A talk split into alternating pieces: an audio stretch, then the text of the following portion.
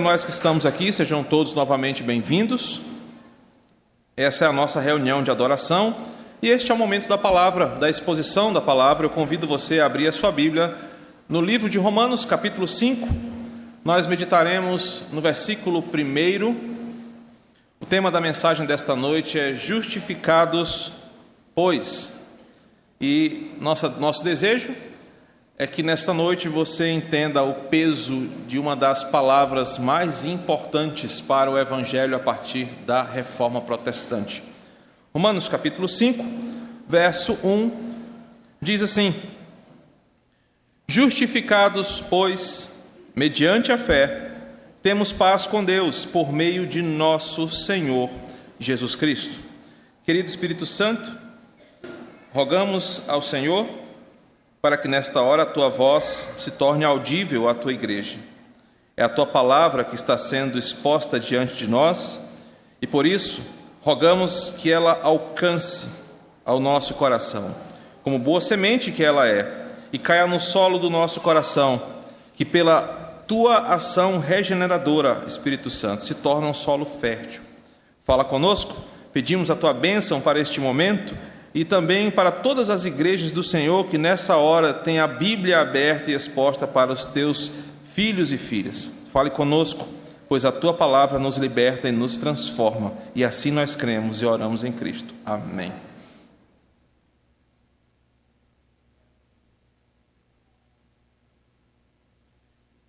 Meus irmãos, palavras são coisas poderosas. Por vezes, uma palavra pode mudar tudo ao nosso redor, dar esperança ao caído, derrubar o que já está quebrado, levantar pessoas pela fé. Palavras derrubaram impérios, palavras levantaram líderes, palavras expressam verdades, evocam sentimentos, norteiam corações, apontam para um caminho. E diante de nós está aquilo que pode ser considerado como a joia preciosa do livro de Romanos. Se o livro de Romanos fosse uma caixa de joias, a palavra que dá início ao capítulo 5 seria a joia mais preciosa do livro de Romanos. A palavra mais potente que Paulo escolheu para definir, resumir e apresentar o Evangelho de Jesus. Se pudéssemos dizer qual é a palavra mais importante que Paulo escreveu em toda a carta aos Romanos, essa palavra seria justificados. Romanos é, sem dúvidas e sem sombra de dúvidas, o livro mais profundo e mais claro em toda a Bíblia para definir o que é o Evangelho. Há comentaristas que dizem que o livro de Romanos é o livro mais importante de toda a Bíblia, claro, tirando o evangelho que apresenta ao nosso Senhor. Mas Romanos chega a ser o livro mais completo, mais profundo e de mais clareza uh, e maestria ao definir uh, o evangelho. Sem dúvidas, o próprio Paulo disse isso e outros comentaristas concordam, é a obra-prima do apóstolo Paulo. Ah, Paulo deixou esse documento para gerações vindouras como um verdadeiro artista.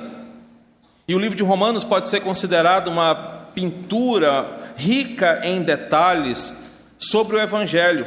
Imagina aí comigo que o texto que nós acabamos de ler, ele é como aquele toque final, aquele detalhe que o artista coloca na obra que dá àquele quadro um valor incalculável.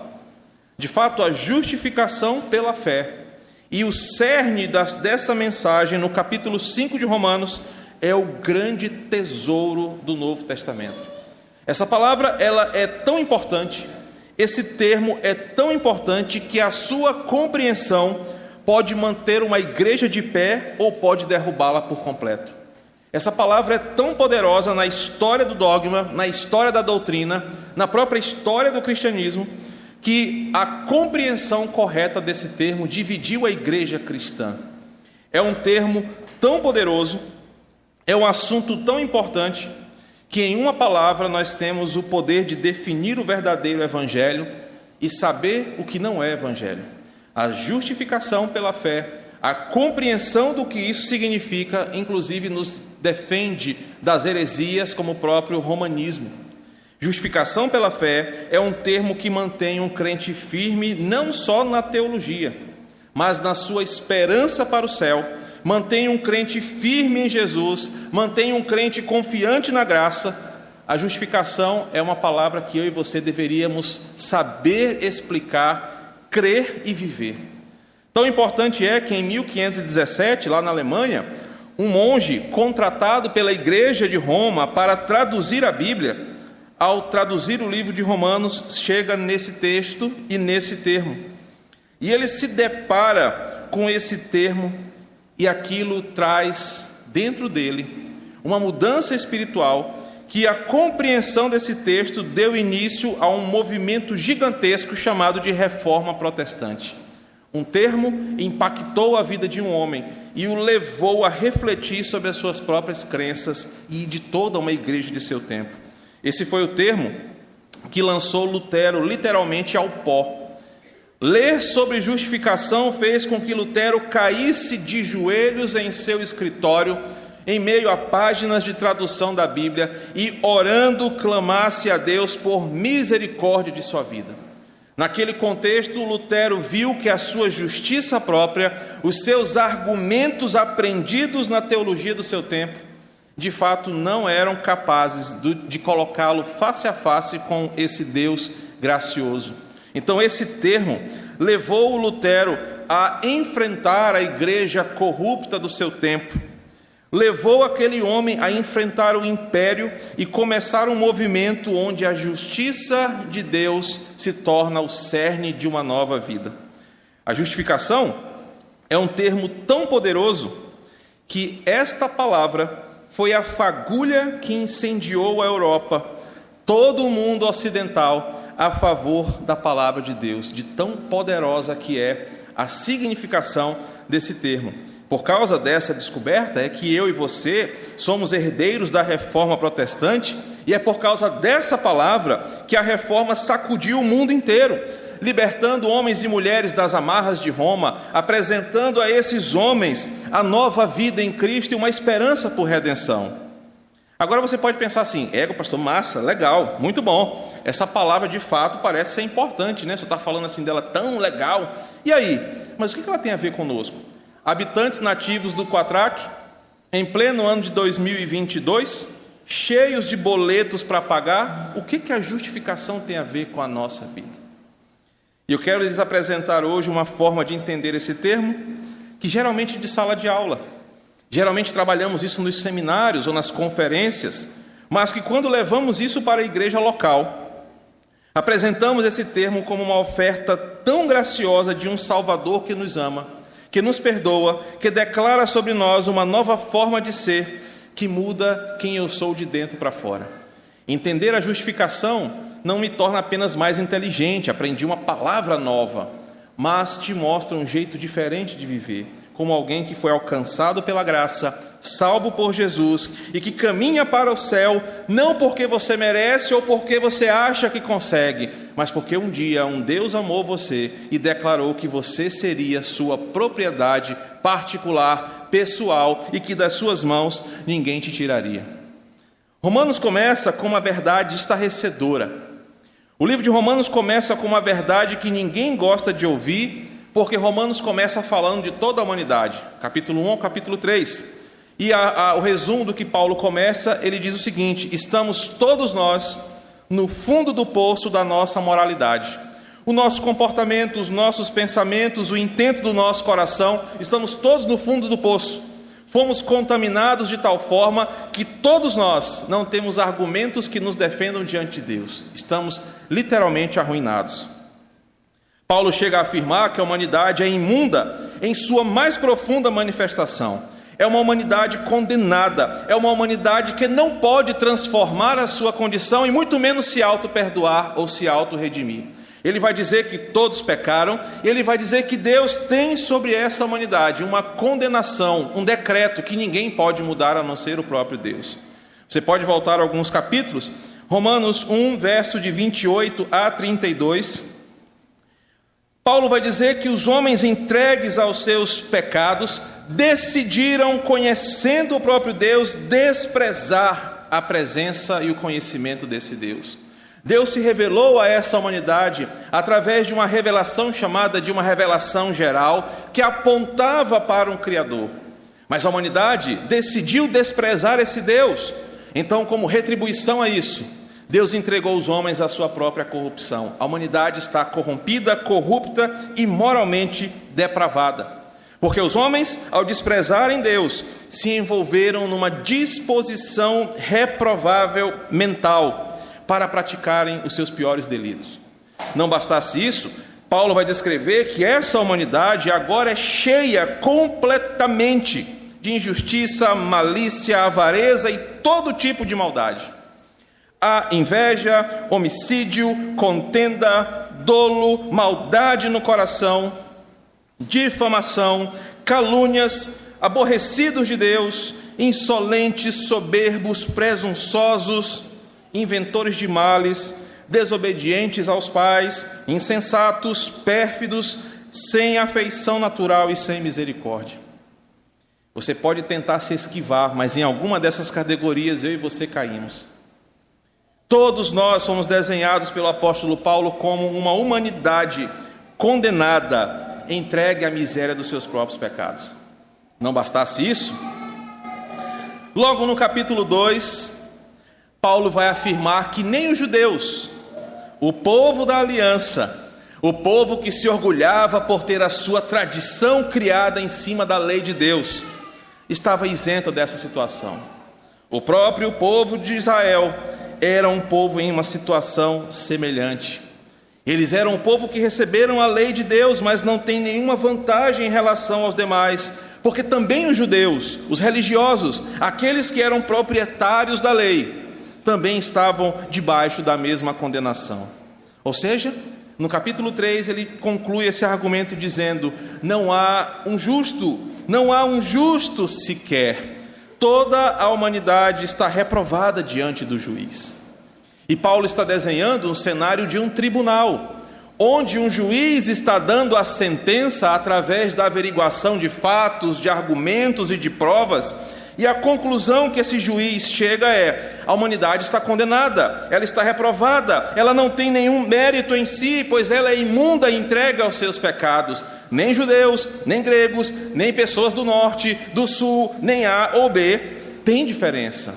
Todos estão distantes da graça, todos pecaram e estão distantes do meu favor. Neste sentido, de fato, Deus também não faz acepção de pessoas. Todos estão condenados de igual modo. No capítulo 2, ele mesmo já disse: tribulação e angústia virão sobre a alma de qualquer homem que faz o mal, quer seja ele grego ou judeu. Romanos 2, 9, versículo 11. Porque para Deus não há acepção de pessoas.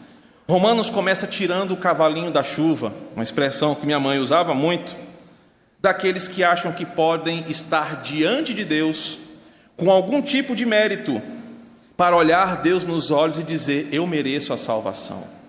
Por isso que Romanos é um livro indigesto porque ele coloca você contra os seus próprios falsos argumentos. E ele mostra para você que você não tem mérito, mesmo sendo um bom religioso, um bom pai, um bom profissional, um bom qualquer coisa. Deus mostra que toda a humanidade, aos seus santos olhos, está reprovada.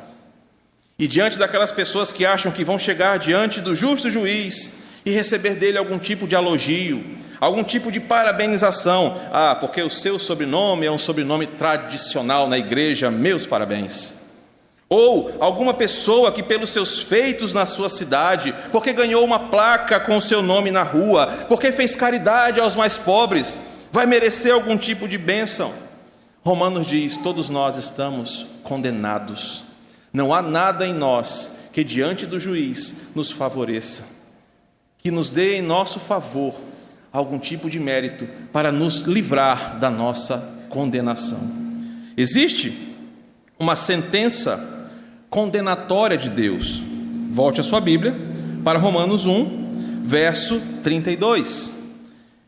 Paulo diz que a humanidade conhece a sentença de Deus, e é por isso que existem as religiões Porque o homem, ele tem dentro de si um senso de culpa e que ele precisa de redenção. Por isso que a humanidade cria a religião.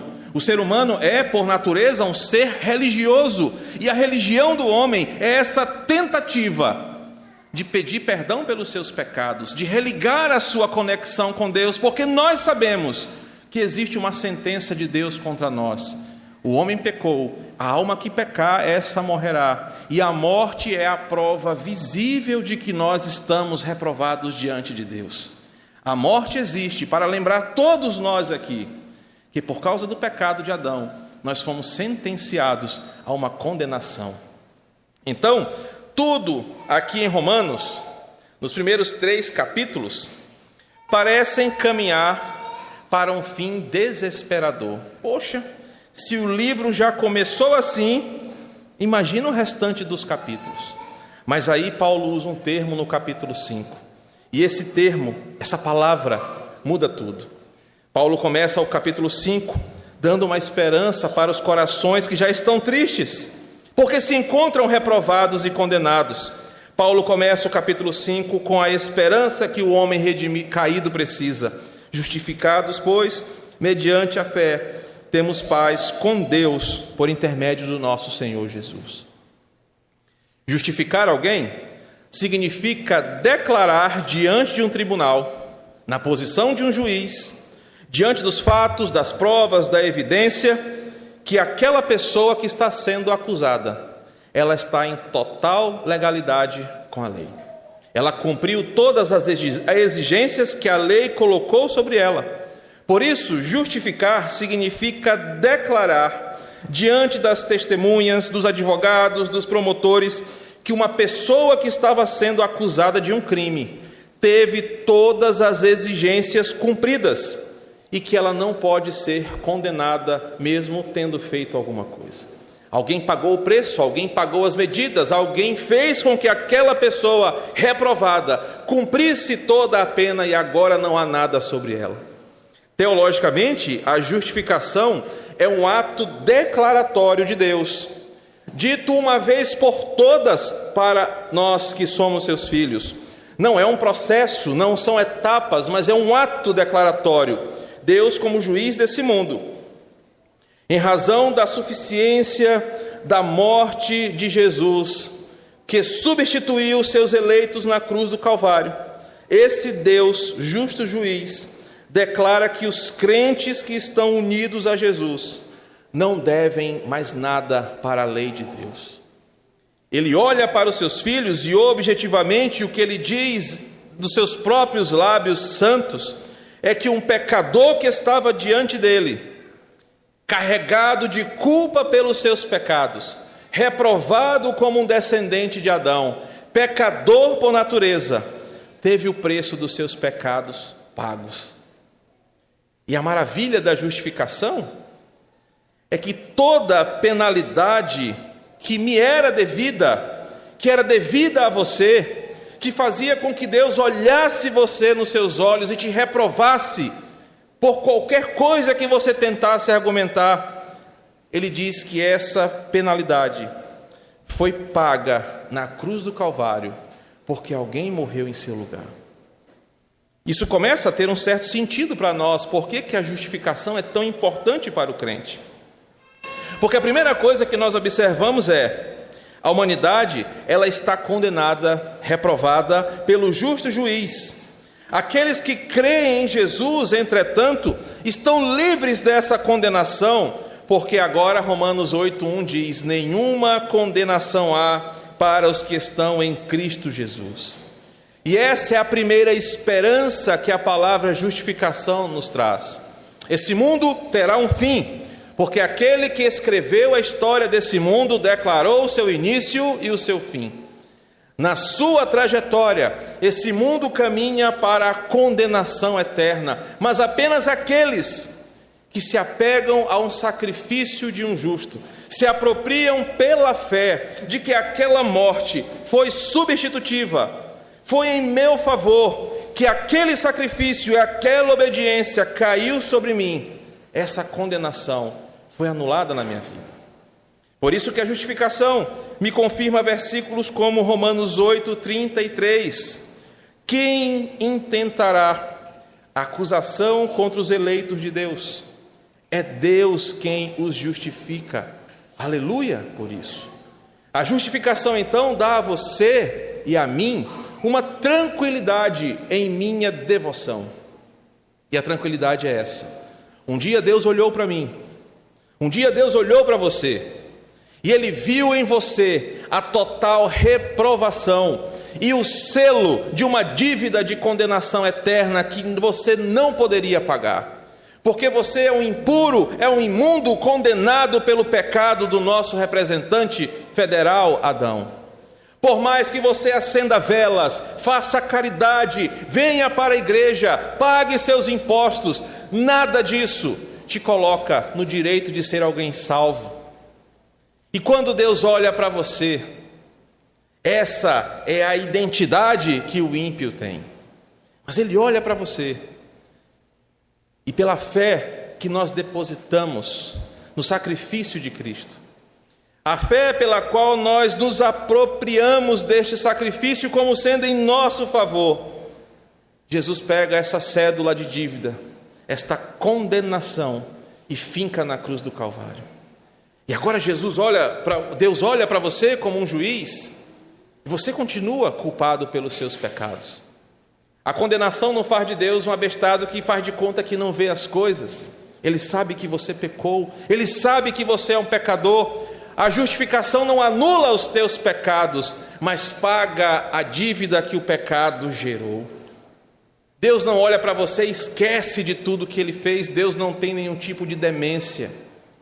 Mas quando ele olha para você, ele vê que o sacrifício de Jesus, naquela cruz, o sangue aspergiu sobre as tuas vestes. E quando agora ele olha para você, ele vê que você acredita, que você crê, que você confia e que você se relaciona com o seu filho, que você se uniu a Cristo numa união mística de caminhada com fé. E ao invés de te condenar, ele fala: por causa do sacrifício do meu filho, da obediência do meu filho, do amor do meu filho, você é salvo e ninguém pode mudar isso. Meu querido, e no mundo de rótulos, no mundo de acusações, de palavras duras que as pessoas lançam sobre você, saber que você foi justificado por Deus te dá paz de espírito. Porque as pessoas vão dizer coisas sobre você, vão tentar colocar você em lugares que a Bíblia não te coloca, mas uma certeza que o crente de verdade tem é a que está em Romanos 8, versículo 1: nenhuma condenação há para os que estão em Cristo Jesus. Precisamos também entender que justificar alguém não é Deus ignorar ou se fazer de cego, mas é tornar pecadores em pessoas justificadas, ou seja, pessoas que tiveram a dívida pelos seus crimes pagos. Pessoas que eram culpadas, que chegaram diante do juiz acusadas de pecado, mas que na hora que ele vai dar a sentença pelo crime, levanta-se alguém e fala: mas a cruz do Calvário trouxe sobre ele a redenção. E aí você olha para Deus e fala assim: é, mas eu não fiz nada. E essa é a beleza, e a segunda beleza do Evangelho, porque não é sobre você, não é sobre o que eu faço ou sobre o que eu deixo de fazer. A minha salvação não depende de mim, pois se dependesse de mim eu já teria perdido com certeza. Mas a salvação depende daquele que, por imenso amor, declarou que por causa da fé, do sacrifício, da sua obra poderosa, das suas mãos ninguém poderia me tirar. Ou seja, a penalidade do meu pecado foi paga pelo único que poderia pagar o alto preço, foi paga pelo único que poderia cumprir as exigências da lei. Crentes são justificados porque Cristo pagou uma dívida que era nossa com a sua própria vida. E a vida que ele entregou nos salvou para a vida eterna. Isso é uma dádiva para crentes. Agora eu quero dar um exemplo para que você memorize bem o que é justificação. Imagine que alguém vai ao Carvalho Variedades e quer comprar um quilo de farinha, daquela lá de Anajatuba, boa, crocante, amarela. E aí o irmão Edilson vai lá na, na sua bancada lá, e ele tem uma velha balança. Talvez os mais novos aqui não saibam o que é isso, mas antigamente na, na quitanda tinha uma balança que eram duas assim. E de um lado o cara pegava um peso de chumbo referente, não é, não, irmã Inácia? Ao peso que a pessoa queria. Você quer um quilo? Ele tinha um peso de um quilo. Ele botava de um lado da balança. A balança ficava assim. Então, do outro lado, a pessoa pediu um quilo de farinha. O irmão Edilson pega um punhado de farinha e vai colocando num saco. E à medida que ele vai colocando, a balança vai se equilibrando até dar um quilo. E você pagar 11 reais no quilo de farinha, sei lá quanto é que é. Assim você tem a justa medida pelo que você pagou. Agora entenda como isso funciona em relação à sua salvação e o grave problema que nós temos e o tamanho do amor de Cristo. Nós comparecemos diante do tribunal de Deus e de um lado da balança Deus coloca um peso chamado salvação e a balança fica assim. Porque desse lado está o peso da salvação de Deus. Só que aí do outro lado, ele vai colocando o que você fez, suas atitudes, seus argumentos, suas filosofias, sua conduta, vai colocando do outro lado da balança e o que acontece? Ao invés de equilibrar, a balança nem se move, porque tudo o que você pode oferecer para Deus para tentar equilibrar a balança da salvação é inútil. Só que nessa hora, ao invés da balança mexer, ela faz é ficar mais presa porque nada do que você possa oferecer para Deus vai alterar isso. Você se vê desesperado, perdido, porque a balança não se mexeu. Mas aí vem Jesus e diz assim: Pai, usa o que eu tenho nessa saca aqui. E sabe o que, que tem nessa saca? O sangue de Jesus, a salvação do Calvário. E à medida que Deus vai colocando o sangue de Jesus, a salvação do Calvário, aquela balança vai se equilibrando, aquela balança vai ficando perfeita, porque é por causa de Jesus que a nossa salvação é possível. É por causa dele que agora tudo está equilibrado. Então Deus olha para você por causa de Jesus e diz: Olha, com o que você tinha, a balança estava desequilibrada, mas por causa de Jesus você foi justificado, você foi salvo, porque o sacrifício de Jesus é a garantia da sua salvação. Perceba que não é sobre o que eu faço, não é sobre o que eu tento, mas sobre o que eu creio, sobre o que eu acredito, e é o sangue de Jesus que me dá acesso a essa salvação.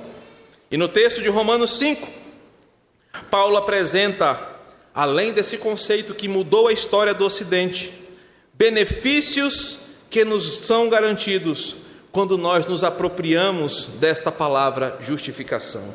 E eu quero compartilhar com vocês estes benefícios, para que você saia daqui entendendo a sua salvação, entendendo por que você foi salvo e quais são os benefícios disso. E talvez o tema da nossa conversa no cafezinho seja essa: eu sou justificado por Jesus, e os benefícios são muito claros para mim. O primeiro deles está no versículo 1, e é um benefício direto quem é justificado tem paz com Deus. Imagina o coração de alguém que está reprovado, condenado, sabendo que o seu fim será sofrido. Aquela pessoa não consegue ter paz, ela não consegue dormir, porque o seu coração vive em tribulação. Talvez você tenha passado por essa experiência, os estudantes aí, de saber que está chegando o fim do ano e seu semestre foi daquele jeito, não é não, Arthur? Foi daquele jeito. E está chegando o fim do semestre e a reprovação é certa. O teu coração não tem paz. Ou então está chegando o dia de pagar o cartão de crédito que você usou de forma irresponsável e não tem dinheiro. O teu coração não tem paz. Mas aquele que é justificado, ele dorme em paz ele tem paz com Deus, porque o justo juiz declarou sobre ele a sua bênção: você e eu não temos nenhum débito. Você está zerado porque Cristo te salvou. O segundo benefício está no versículo 2, e é que nós temos acesso a uma graça salvadora, porque essa justificação mediante a fé nos ofereceu uma graça salvadora. É por causa dela que nós somos salvos, é por causa desse ato de Deus em nos declarar seus filhos que ninguém pode mudar a nossa realidade. É por isso que um dos slogans da reforma protestante é uma vez salvo, salvo para sempre, porque Deus declara, Deus faz, Deus age e das suas mãos ninguém pode tirar. Uma vez que Ele nos declarou justos, justificados em Jesus, ninguém pode mudar o nosso, o nosso status.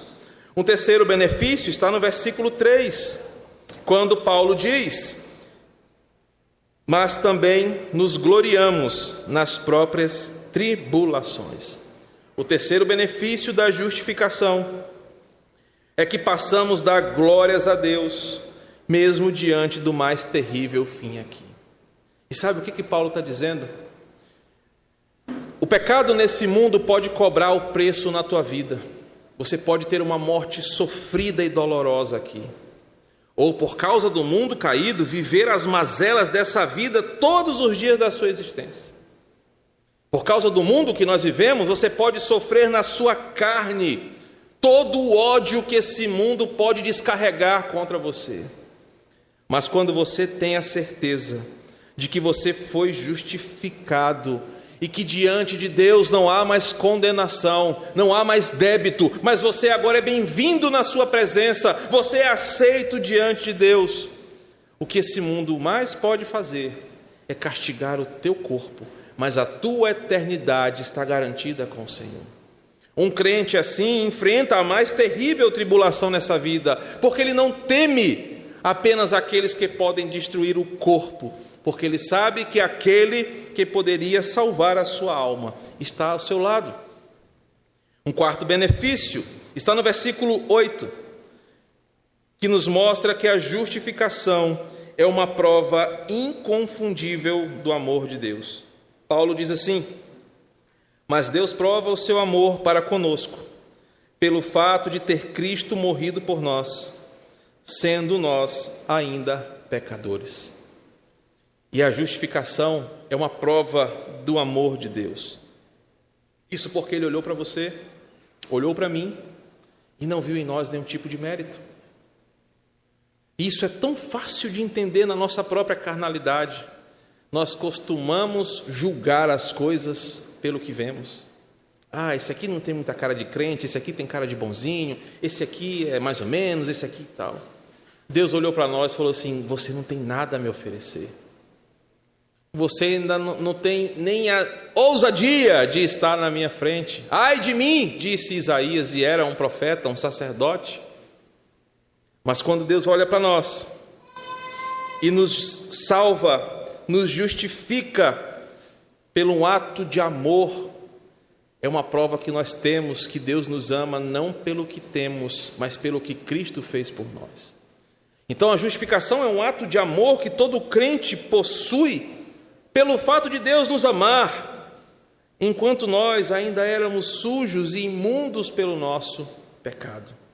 Outro benefício está no versículo 9, é que pela justificação nós somos salvos da ira vindoura que virá sobre os seus inimigos. Quando Deus vier prestar contas com esse mundo, disse o profeta Sofonias, os inimigos do Senhor sofrerão a justa ira de Deus, mas os seus filhos, aqueles que foram justificados pelo sangue de Jesus, serão por ele salvos dessa ira. Nós habitaremos em glória com o Senhor. Mas um benefício, versículo 10, é que viveremos pela vida de Jesus, é que nós viveremos a vida que Ele tem para nós, nós viveremos do seu jeito, um jeito de santidade que agrada ao Pai. O crente justificado não vive o modo desse mundo de viver, mas ele vive do jeito de Cristo, porque é a única forma que eu posso retribuir tamanha atitude é honrando o nome desse Deus. Existe até uma canção, um hino, porque Ele vive, eu posso crer no amanhã. Por causa desse sacrifício, eu vivo a vida de Jesus. E por fim, Por causa dessa justificação, versículo 11, nós somos reconciliados, ou seja, nós voltamos para a origem de tudo. Nós estamos agora com acesso ao Pai. Queridos, esta breve reflexão sobre a justificação nos mostra quanta riqueza em uma só palavra, nos mostra quanta esperança, quanta paz, quanta segurança em um só termo da Escritura. A justificação vai além de apenas perdoar pecados. Ela me mostra que por causa do amor de Deus eu agora desfruto de uma paz que ninguém pode quebrar. Eu desfruto de um amor que ninguém pode dizer o contrário. Tenho segurança de que nem o meu passado, nem o meu presente, nem os meus dias maus, nem o meu futuro, nada pode me separar de um destino que o próprio Deus escolheu para mim. A justificação me dá segurança para dormir e saber eu sou do Senhor. Que deleite saber que um dia, em seu santo tribunal, que todos nós vamos comparecer, o apóstolo Paulo fala disso. Deus decretou e vai decretar que eu, um miserável pecador, que não pode oferecer nada para pagar pelo meu pecado, fui agraciado com a mais poderosa expressão que a Bíblia apresenta, a mais poderosa sentença, a mais poderosa afirmação que vem direto dos lábios do meu Senhor. Ele olhou para mim e garantiu que pelo sacrifício do seu filho eu fui salvo da ira, da condenação e agora estou junto dele. Vai ser um belo dia, vai ser um dia glorioso para nós quando chegarmos diante de Deus, certos de nossa culpa, certos da nossa, do nosso total imerecimento da salvação, desconfiados, cabisbaixos, envergonhados, porque você sabe dos seus pecados, eu sei dos meus pecados, mas quando Ele nos olhar e ver em nossas vestes marcas do sangue de Jesus, e vê em nós uma vida vivida pela fé nessa palavra, Ele vai nos olhar e vai dizer: Você está justificado. Não há mais dívida, não há mais dolo, não há mais barreiras, nós podemos andar juntos novamente. Vinde bendito de meu Pai. Que palavra, que poder, que termo que precisamos nos apropriar. Somos justificados mediante a fé e por isso temos paz com Deus por intermédio do nosso Senhor Jesus Cristo. Que Deus te abençoe e te faça se apropriar desta palavra na sua vida.